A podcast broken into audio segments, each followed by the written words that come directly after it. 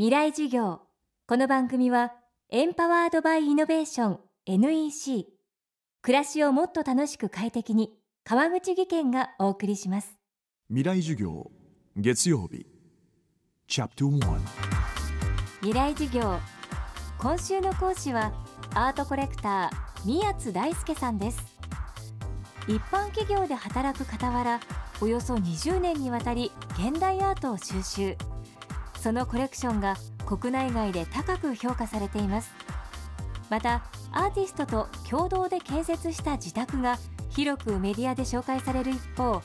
文化庁の現代美術の海外発信に関する検討会議の委員も務めています。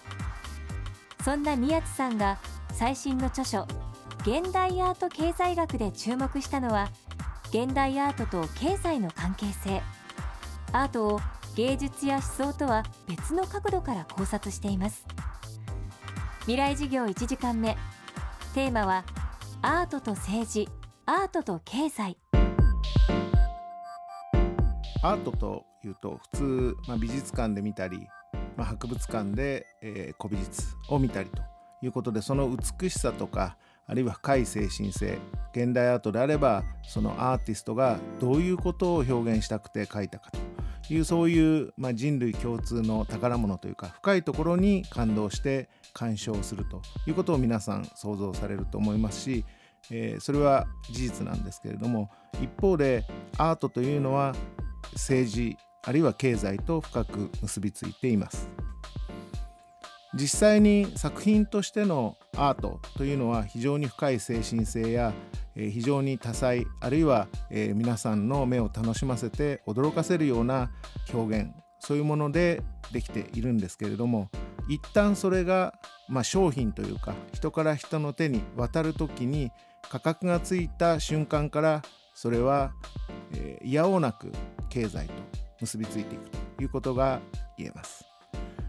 私たちが今ヨーロッパを旅行して非常に心から感動するような教会の壁画やさまざまな宗教画ももともとはその宗教の劇的なものや聖なる部分というのを信者獲得や布教拡大のために用いた部分から始まっています。例えばこれは世界の東と西でほぼ同じような時代に作られた作品なんですけれども片一方は中国の秦の時代の乾隆帝という皇帝がいました。彼の時代に秦はその領土を最大にしたんですけれども彼の肖像画の中で漢民族の服を着て中国に古来から伝わる皇帝の、まあ、愛玩物いわゆるそのコレクションですね。古美術コレクションを眺めている有名な作品があります。これは漢民族という当時大多数を占める人たちを、ま、融和して共に国を作っていこうというメッセージをこの作品で表したからなんです。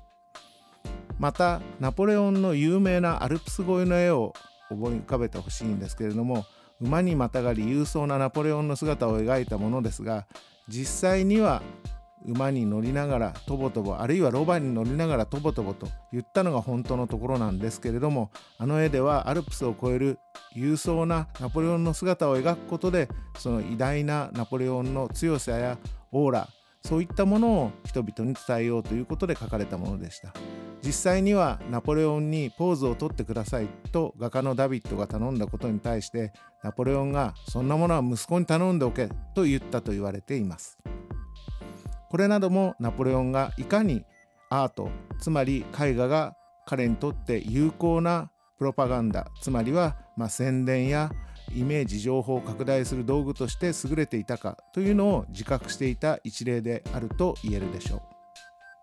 アートと政治。アートと経済は切っても切れない関係だという宮津さん。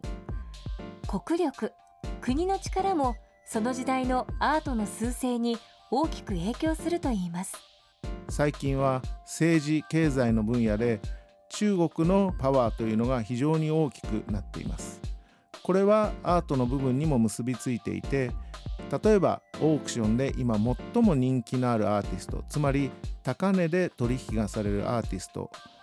以前からパブロ・ピカソやアンディ・ウォーホールは変わりませんが最近ではその中に中国のアーティストたちの名前が多く入ってくるようになりました。あるいは戦前戦中戦後を通じて日本や欧米諸国に流出していった中国の古美術の多くが今中国の企業や人々の手によって再び戻っています。つまりお金がそこに集まれば美術品もそこに集まっていくわけです。つまり美術品の移動というのはその時の経済がどこで最も流星を誇っているかというのを表すバロメーターの役目も果たしています。宮津さんの著書現代アート経済学は公文写真書から発売中です。未来事業今日はアートコレクター宮津大輔さんの講義。アートと政治アートと経済についてお送りしました。明日も宮津大輔さんの授業をお届けします。川口技研。こんにちは。新井萌です。地球にも人にも優しい OK 網戸で気持ちのいい夏を送りましょう。萌えは網戸でエコライフ。川口技研の OK 網戸川口技研。未来授業。この番組はエンパワードバイイノベーション NEC 暮らしをもっと楽しく快適に川口義賢がお送りしました。